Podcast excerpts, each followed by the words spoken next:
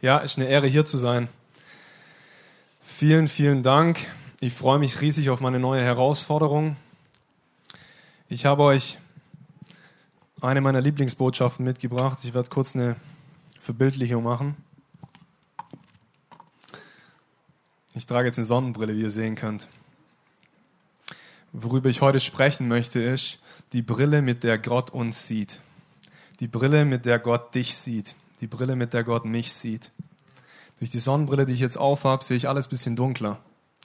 Das ist eine bestimmte Brille, die ich trage. Wenn ich meine normale Brille nicht trage, sehe ich alles ein bisschen verschwommen. So wie jetzt. Und Gott trägt auch eine Brille und seine Brille ist, dass du bedingungslos geliebt bist. Er sieht dich durch eine Brille von bedingungsloser Liebe und darüber möchte ich heute reden. Das ist zu einer meiner Lebensbotschaften geworden. Ich bin in Ostfildern-Scharnhausen geboren, besser in Stuttgart geboren, aber in Ostfildern-Scharnhausen aufgewachsen. Ähm, meine Eltern waren einer der Gemeindegründer von der Prisma-Gemeinde. Ich bin in der Prisma-Gemeinde in Ostfildern groß geworden, bin dort aufgewachsen, bin in einem christlichen Elternhaus mein ganzes Leben, habe immer von Jesus gehört, von klein auf, war auf verschiedenen Konferenzen dabei, ähm, auf verschiedenen Freizeiten mit meinen ganzen Freunden. Ich würde sagen, ungefähr mit 13, 14 wurde das ganze Christ dann etwas langweilig für mich. Ich saß nur noch im Gottesdienst da und was spannender war, war eigentlich das Wochenende und Party machen zu gehen und Alkohol zu trinken und irgendwann dann auch anfangen zu kiffen und so weiter und so fort. Und ähm, im Endeffekt war es so, dass, dass immer eine Frage in meinem Herzen ähm, herumgeschwirrt ist in dieser Zeit. Jesus, bist du nur der Gott meiner Eltern oder bist du auch mein Gott? Bist du nur der Gott, von dem meine Eltern mir erzählt haben, mit dem ich aufgewachsen bin, zu dem ich in die Gemeinde gegangen bin, oder bist du mein Gott? Bist du real in meinem Leben?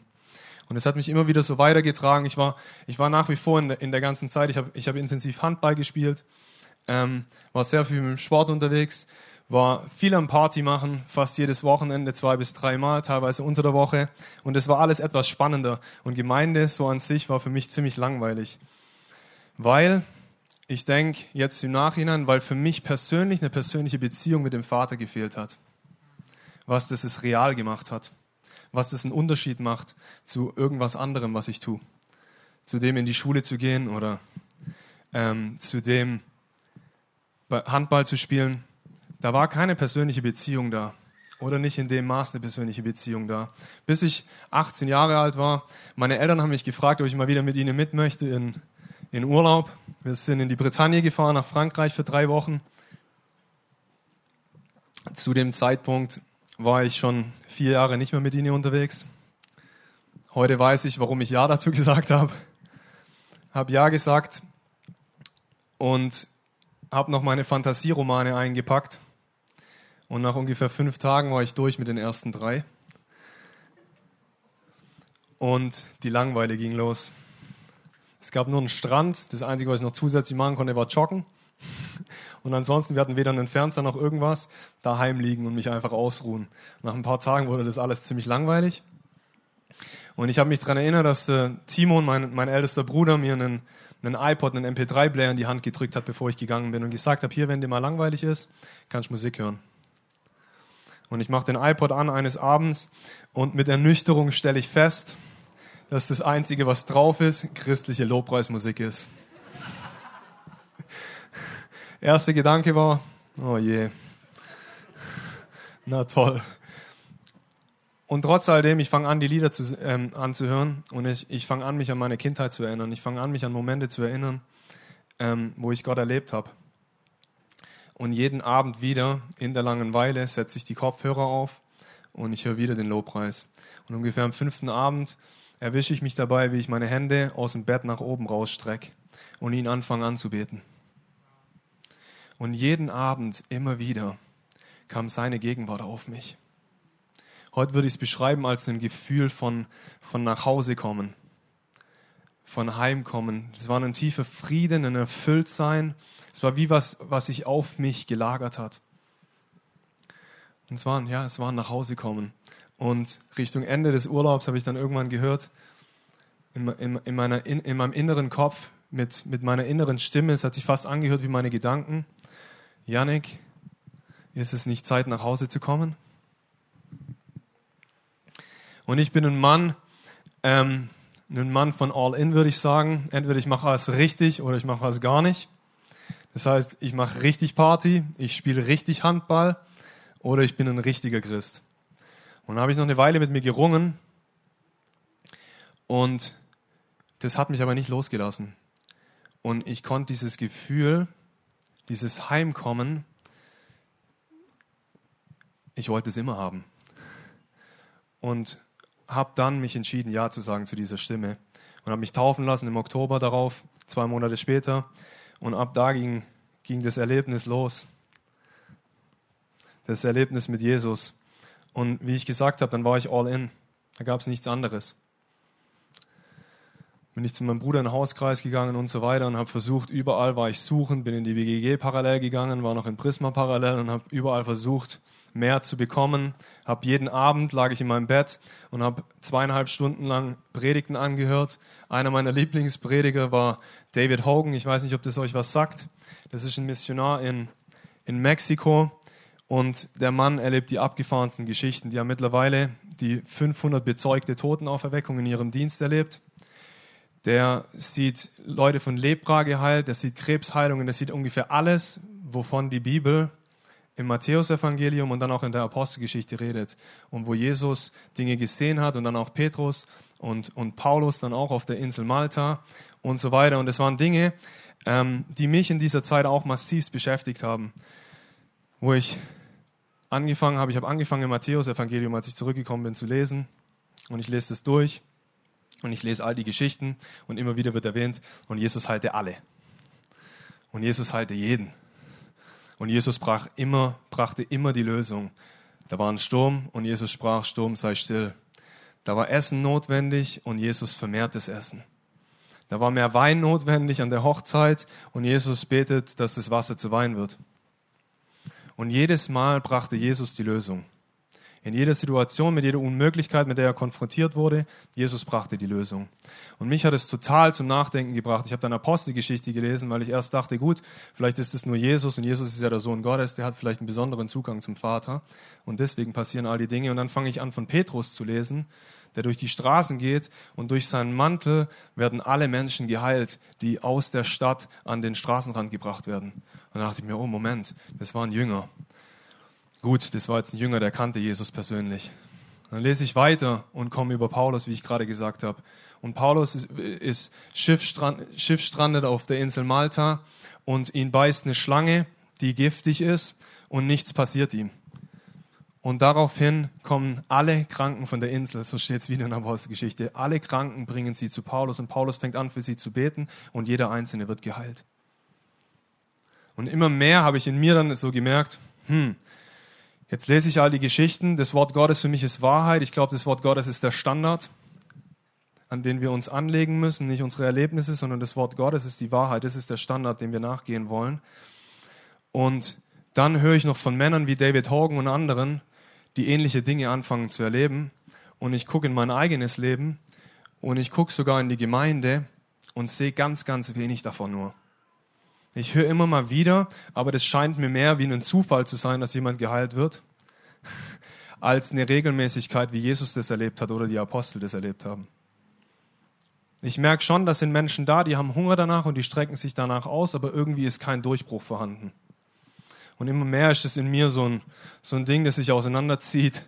Und ich denke mir, ja gut, ich lese das, ich will das, ich bete danach, aber irgendwie man sieht es nicht.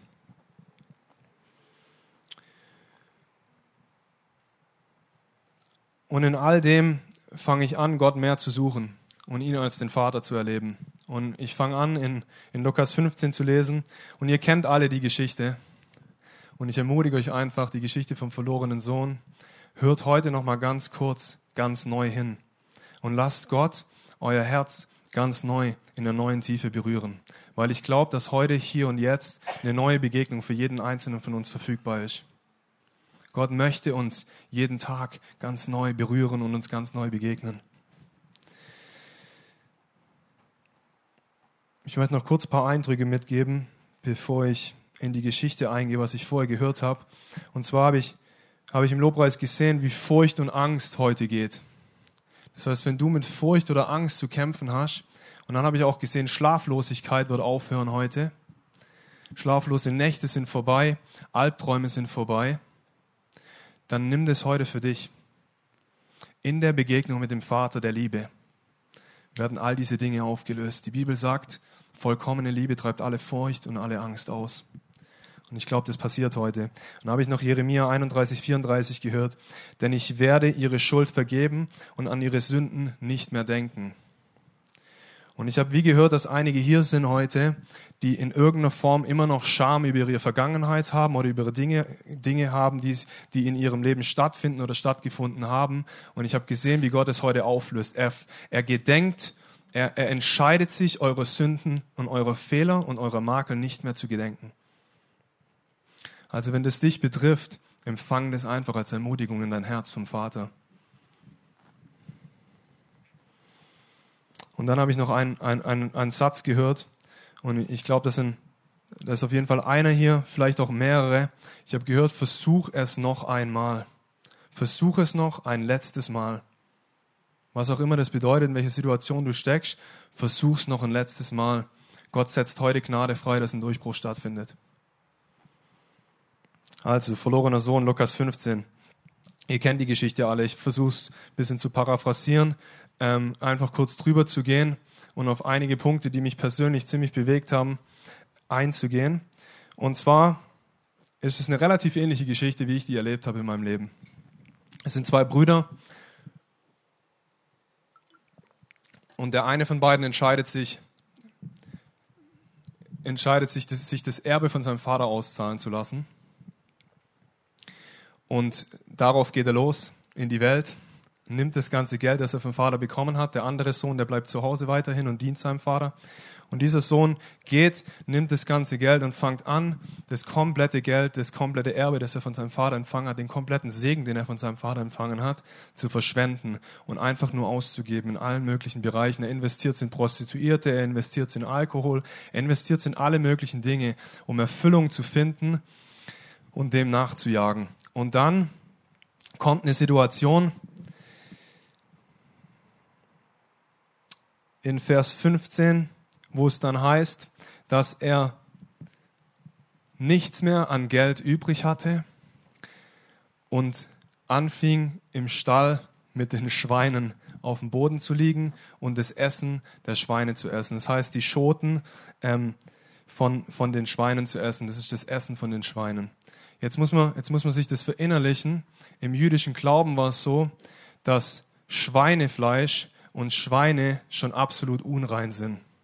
Das ist das Letzte. Und aus dieser Kultur heraus, in diese Kultur hinein spricht es Jesus.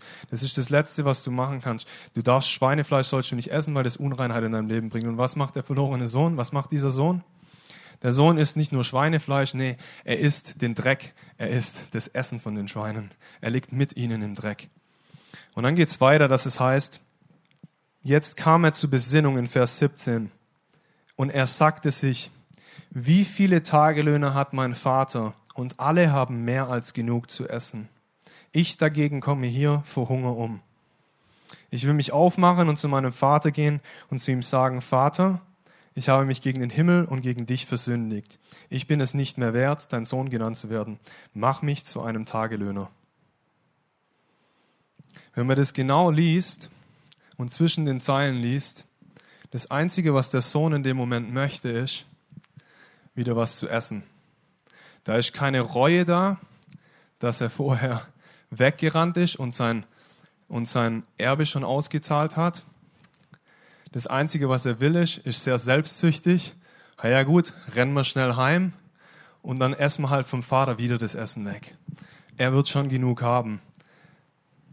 Und dann geht er los, so macht er sich auf den Weg zu seinem Vater. Und dann heißt es, dieser sah ihn schon von weitem kommen. Voller Mitleid lief er ihm entgegen, fiel ihm um den Hals und küsste ihn. Der Sohn war jetzt für einige Jahre, für eine ganze Zeit war der weg. Und der Vater, und ich glaube, dass der Vater, der hier in der Geschichte, von dem hier in der Geschichte die Rede ist, ist unser Vater im Himmel.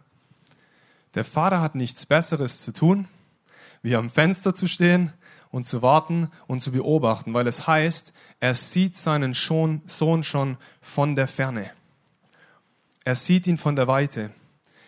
Ich habe mir das angefangen vorzustellen und dachte mir so, sag mal, also entweder das ist ein kompletter Zufall, dass er seinen Sohn in dem Moment sieht, weil er da gerade da steht, oder, und das finde ich noch ein bisschen krasser, oder er stand wirklich die ganze Zeit da und hat einfach nur gewartet, dass sein Sohn heimkommt. Wann kommt mein Sohn endlich wieder zu mir? Wann darf ich meinen Sohn endlich wieder in den Arm nehmen? Und dann sieht er ihn von der Weite und er rennt ihm entgegen. Er rennt ihm entgegen so schnell wie er kann. Er umarmt ihn und dann heißt er küsst ihn. Wenn man das genauer studiert, heißt es nicht nur er küsste ihn, sondern er küsste ihn und er küsste ihn und er küsste ihn und er küsste ihn und er küsste ihn und er küsste ihn. Der Vater rennt auf ihn zu.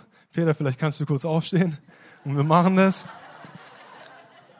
In dem, Beispiel, in dem Beispiel bin ich jetzt der Vater. Der Vater rennt, der Vater steht erst am Fenster und sieht seinen Sohn und dann rennt er so schnell er kann. Das ist jetzt hier ein bisschen schwierig von der Entfernung. Und er nimmt ihn in seine Arme, er nimmt ihn so nah wie er kann, er schließt ihn um sich und er fängt ihn an abzuküssen. Von oben, von oben bis unten. Danke, Peter. Und dann geht's weiter in Vers 21. Vater, sagte der Sohn zu ihm, ich habe mich gegen den Himmel und gegen dich versündigt. Ich bin es nicht wert, dein Sohn genannt zu werden. Und dann geht's direkt weiter in Vers 22. Doch der Vater befahl seinen Dienern, schnell holt das beste Gewand und so weiter. Ist euch aufgefallen, dass der Vater in keiner Sekunde irgendwie den Fehler konfrontiert, den der Sohn gemacht hat? Ihn interessiert's nicht mal. Ihn juckt's nicht. Das Einzige, was für ihn zählt, ist, dass der Sohn zurückgekommen ist. Ihn interessiert es nicht, was der Sohn in der Zeit gemacht hat. Ihn juckt es nicht, dass er ihn völlig, ähm, völlig bloßgestellt hat, sogar völlig ähm, Scham auf ihn gebracht hat durch das, dass er sich früher das Erbe auszahlen lassen hat. Das ist absolut unwürdig. Das, das, das hat den Vater entwürdigt. Das ist in dieser Kultur absolut nicht akzeptiert. Das macht man nicht. Der Vater denkt über das gar nicht nach der ist nicht in Bitterkeit verfallen über die fünf, zehn, wie lange auch immer Jahre, wo der Sohn nicht bei ihm war. Nee, er hat am Fenster gewartet. Und die erste Reaktion ist, dass er hinrennt und ihn bedingungslos liebt durch alles, was er kann. Er umarmt ihn, er reißt ihn an sich, er küsst ihn und dann geht's weiter. Die nächste Reaktion ist doch, der Vater befahl seinen Dienern schnell, holt das beste Gewand und zieht es ihm an, steckt ihm einen Ring an den Finger und bringt ihm ein paar Sandalen. Jetzt muss man wissen, wenn du, wenn du jemand das Beste, wenn du jemanden umarmst, wenn du jemanden küsst, wenn du ihm das beste Gewand gibst, ist das letzten Endes ein Zeichen in dieser Kultur, dass du die Person wieder in deinen Kreis, in deine Familie aufnimmst. Das heißt, der Vater, die erste Reaktion ist, er nimmt ihn direkt in seine Familie wieder auf.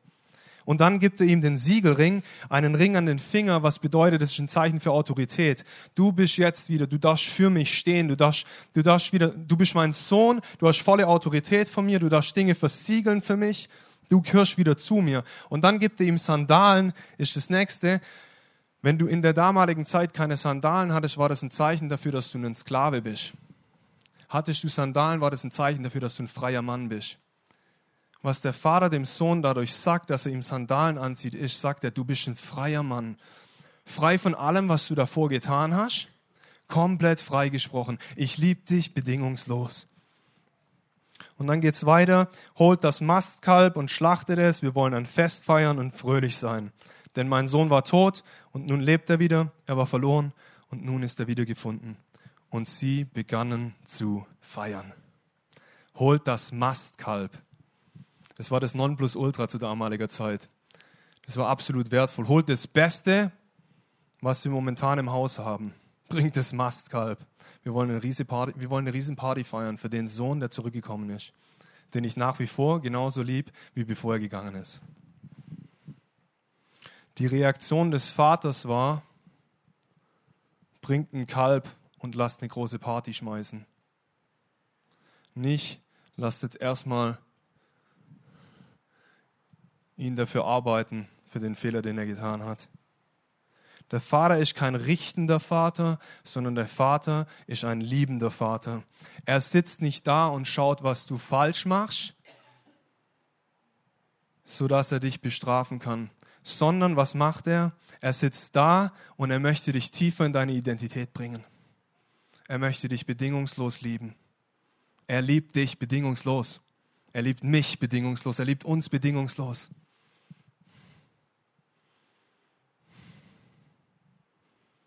Der Vater rennt nicht schneller mit einem Stock in der Hand, um den Sohn erstmal zurechtzuweisen. Er rennt mit offenen Armen. Er möchte seine Liebe auf dich schütten heute. Er möchte dich überschütten mit seiner Liebe.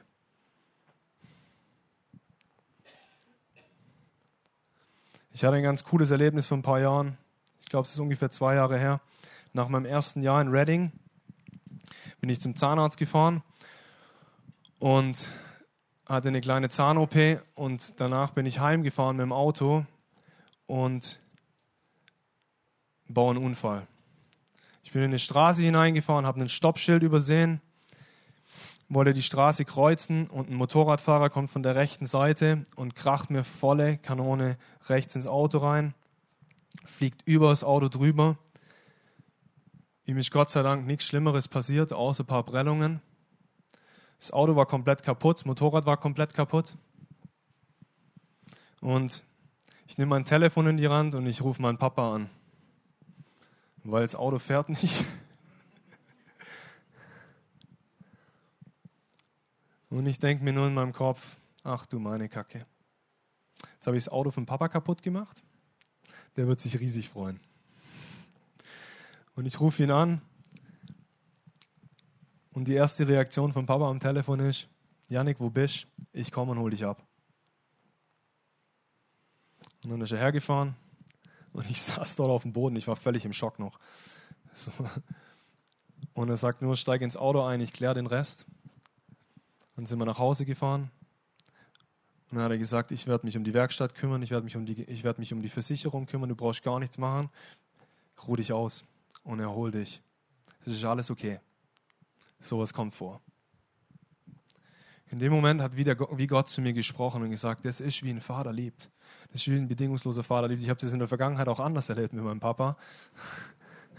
In der Situation war das aber was Vorbereitetes vom Vater für mich, wo ich tiefere Liebe erleben durfte. Wer von euch weiß, was Petrus heißt? Fels. Was war auf Stein geschrieben? Das Gesetz, die zehn Gebote. Wer von euch weiß, was Johannes bedeutet? Gott ist gnädig, Jahwe ist gnädig, Jahwe ist gütig.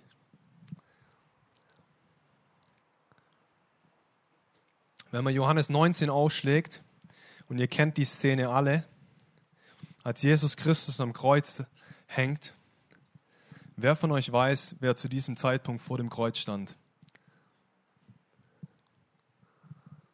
Johannes war dort.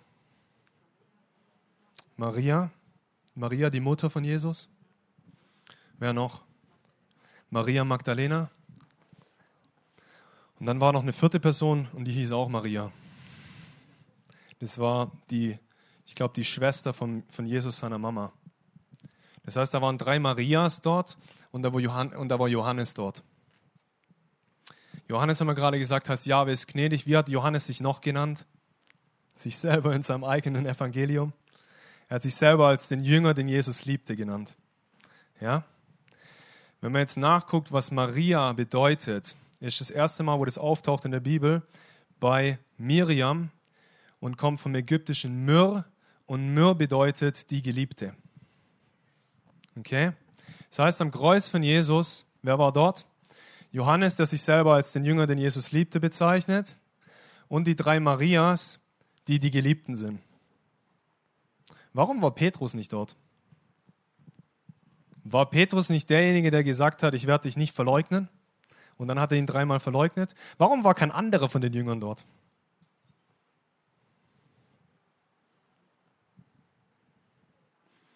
Ich glaube, Petrus war nicht dort, weil Petrus sich offensichtlich, bevor das Ganze passiert ist, darauf gestützt hat, ich werde dich niemals verlassen. Ich werde für dich kämpfen. Ich werde dich lieben. Petrus hatte eine Offenbarung darüber, wie sehr er Jesus liebt. Ich glaube, dass Johannes und die Marias eine Offenbarung darüber hatten, wie sehr Jesus sie liebt. Und deswegen konnten sie kommen, obwohl auch sie Jesus nicht verteidigt haben, als er gefangen genommen wurde, obwohl auch sie sich nicht hingestellt haben, da sieht man auch nichts in der Bibel davon, sie konnten trotzdem kommen an das Kreuz, weil sie wussten, wie sehr Jesus sie liebt, weil sie keine Scham hatten, konnten sie kommen. Sie waren motiviert von der Liebe des Vaters in ihre Richtung, nicht von ihrer Liebe dem Vater entgegen. Das heißt, ihr sollt einander lieben, so sehr wie ich euch liebe. Zuerst müssen wir erkennen, wie sehr der Vater uns liebt, wie sehr der Vater dich liebt wie sehr der Vater mich liebt. Warum sage ich das jetzt alles auch in Verbindung mit meinem ganzen Zeugnis und mit dem Ganzen, dass ich gesagt habe, ich sehe nicht vollkommene Heilung in der Gemeinde heutzutage und lese es aber in der Bibel. In meinem zweiten Jahr in Reading, ich habe drei Jahre eine Bibelschule in den USA gemacht und in meinem zweiten Jahr dort war ich auf einem Trip nach Mexiko und ungefähr eine Woche davor hatte ich eine Begegnung mit Gott, wo ich ihn ziemlich klar morgens gehört habe und er zu mir gesagt hat, Janik, Liebe ist die Substanz, durch die meine Kraft fließt. Liebe ist die Substanz, durch die meine Kraft fließt. Da habe ich gedacht, hä, was meint er damit? Und dann war es wie wenn er mir anfängt zu erklären, es ist ähnlich wie bei einem Elektrizitätssystem. Die Liebe sind die ganzen Kabel, die in der Leitung, die, die in der Wand liegen, sind die Steckdosen, ist, ist, dein, ist dein Adapter, in dem du dein, dein iPad oder dein iPhone anschließt. Und Strom ist meine Kraft. Der Strom kann nicht fließen, wenn das System nicht da ist. Die Kraft kann nicht fließen, wenn die Liebe nicht da ist. Das Fundament von Kraft ist Gottes bedingungslose Liebe. Und jetzt war ich jedenfalls in Mexiko, habe hab diesen Satz noch in meinem Hinterkopf. Mir so, Liebe ist die Substanz, durch die meine Kraft fließt. Okay. Und hatten wir einen Gottesdienst und danach durften wir als Team für die Leute beten. Und dann stand die erste Person vor mir und die hat eine richtig dicke Brille getragen und ich komme ins Gespräch mit ihr und, und sie erzählt mir, dass sie zu 80 Prozent blind ist. Das heißt quasi gar nichts sieht. Und dann kommt wieder dieser Satz in meinen Kopf, Liebe ist die Substanz, durch die meine Kraft fließt. Und ich empfinde, wie wenn Gott sagt, lieb sie einfach. Und ich fange an, für sie zu beten und versuche sie, wie auch immer, wie funktioniert das, lieben, keine Ahnung, probieren wir es einfach. Und ich konzentriere mich darauf, dass ich seine Liebe fließen lasse. Und ich bete für sie und sie testet und es hat sich nichts verändert. Wir beten ein zweites Mal, sie testet und es hat sich nichts verändert. Wir beten ein drittes Mal, sie testet und es hat sich nichts verändert. Und ich, alles klar, ich habe das getan, was ich empfunden habe, was Gott zu mir sagt. Gut, weiter. Und da stand eine ganze Schlange da von Leuten.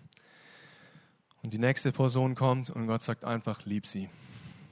Und ich liebe sie, ich setze Gottes Liebe frei und, und, und die Person, die Frau, fängt an zu heulen. Und dann kommt die nächste Person und ich liebe sie. Und das Kind bricht zusammen und fängt an zu heulen. Und es kommt die nächste Person und ich liebe sie. Und wieder das gleiche Spiel. Jeder einzelne von denen hatte in dem Moment eine Begegnung mit dem bedingungslos liebenden Vater, von dem ich gerade geredet habe, der durch mich fließen konnte. Und dann ging es so weit, wir haben vorher, wir haben vorher gesungen, ähm, dass seine Salbung kommen soll, dass seine Kraft kommen soll. Einer von meinem Team läuft an mir vorbei und ich habe sowas bis zu diesem Zeitpunkt noch nie erlebt. Und boom, den haut's auf den Boden, den, der fliegt auf mich drauf und ich lieg unter ihm, er liegt auf mir drauf. Und ich denke mir nur, was ist eigentlich gerade passiert? Und um uns rum, fünf, sechs, sieben Leute liegen einfach nur flach auf dem Boden. Ich so, was ging da gerade ab? Und wieder sagt Gott, Janik, Liebe ist die Substanz, durch die meine Kraft fließt. Und die Leute hatten dann eine Begegnung mit dem Vater und durften den Heiligen Geist in einem neuen Maß erleben. Und auf jeden Fall, diese Situation hat mich geprägt in, in all dem. Cooles Zeugnis ist dann passend dazu. Die, nächste, die, die Frau kommt am nächsten Tag wieder auf uns zu und im Laufe des Abends sind ihre Augen komplett wiederhergestellt worden, dass sie morgens aufgewacht ist und 100% sehen konnte. Das war das erste Mal, dass ich in dem Maß ähm, jemand geheilt gesehen habe von Sehschwierigkeiten. Ich trage selber eine Brille. Ich hatte keinen Glaube in dem Moment. Unsere Identität basiert nicht darauf, auf was wir tun, sondern unsere Identität basiert darauf, wer wir sind. Wir sind geliebte Kinder Gottes. Wir sind Söhne und Töchter Gottes. Wir sind Könige und Priester. In, in Markus 1, Vers 11 wird Jesus, kommt Jesus an den, an den Jordan und der Himmel öffnet sich, als Jesus getauft wird und eine Stimme kommt vom Himmel und sagt, du bist mein geliebter Sohn, an dir habe ich wohlgefallen. Wann hat es stattgefunden? Das hat stattgefunden, bevor Jesus auch nur irgendein Wunder performt hat. Was Gott damit sagen wollte ist, Jesus, ich liebe dich, nicht für das, was du tust, sondern für das, wer du bist. Und so ist es auch mit dir. Nicht das, was du tust, qualifiziert dich für, für seine Liebe, sondern das, wer du bist, qualifiziert, qualifiziert dich für seine bedingungslose Liebe. Du bist qualifiziert für die Liebe des Vaters. Zum Abschluss will ich noch eine Bibelstelle vorlesen. In 1. Johannes 4, ab Vers 9. Und da heißt es, und Gottes Liebe zu uns ist daran sichtbar geworden, dass Gott seinen einzigen Sohn in die Welt gesandt hat, um uns durch ihn das Leben zu geben. Das ist das Fundament der Liebe. Nicht, dass wir Gott geliebt haben, sondern dass er uns geliebt und seinen Sohn als Sühneopfer für unsere Sünden zu uns gesandt hat. Geliebte, da Gott uns so sehr geliebt hat, sind auch wir verpflichtet, einander zu lieben. Jedes Mal, wenn Johannes hier das Wort Liebe verwendet oder dann Geliebte verwendet, ist ein einziges griechisches Wort dahinter, der Hintergrund, und das heißt Agape. Das ist die Liebe Gottes, ist die göttliche Liebe, das ist die bedingungslose Liebe. Und was er hier sagt, ist Geliebte, bedingungslos Geliebte. Ich liebe euch. Ich habe euch zuerst geliebt. Durch das, was mein Sohn am Kreuz getan hat. Ich liebe dich bedingungslos. Wenn ich das heute angesprochen habe, diese Liebe, von der ich geredet habe, diese Liebe, die ich selber erleben durfte und diese Liebe, die ich jeden Tag ganz neu erleben darf, in der tieferen Dimension, diese bedingungslose Liebe, diese Liebe, die dich bevollmächtigt, dass seine Kraft fließen kann, wenn ich das angesprochen hat und du mehr davon möchtest, dann darfst du gerne aufstehen. Und ich würde gern für euch dann beten.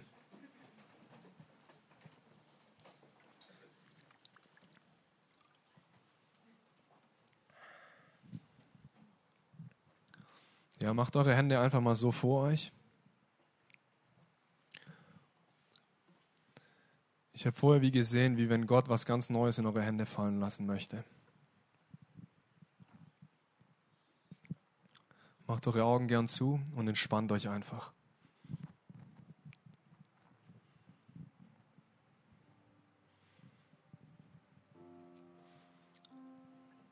Heiliger Geist, komm. Komm mit der bedingungslosen Liebe des Vaters in jedes einzelne Herz hinein, jetzt in diesem Moment.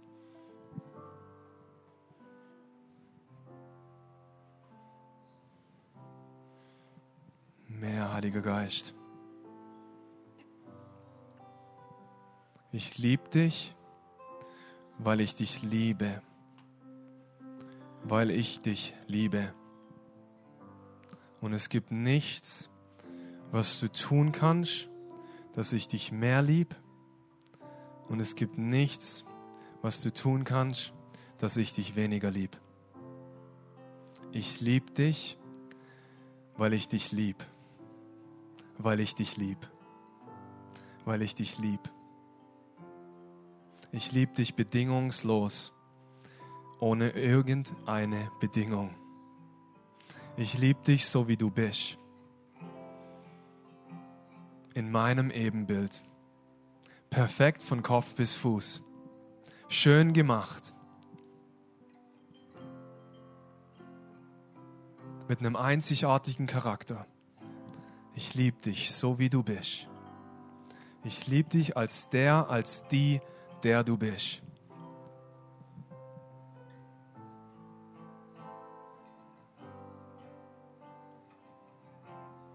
Vater, und ich bete, dass jetzt Heilung fließt in jedes einzelne Herz hinein. Komm mit deiner tiefen Annahme.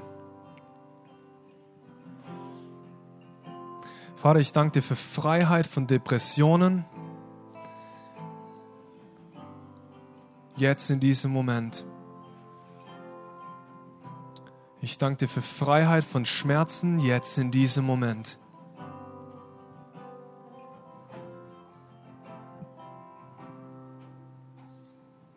Vater, ich danke dir für Freiheit von Ablehnung.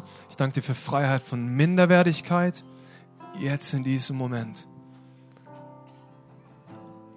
Danke für Freiheit von Scham. Danke für Freiheit von Sünden. Danke für Freiheit von Süchten. Danke, Jesus. Deine Liebe treibt alles andere aus. Und so setze ich dein Shalom-Frieden frei über jedem Einzelnen. Der Geist, der alles Chaos zerstört, in jeden einzelnen Schlaf hinein, deinen tiefen Frieden.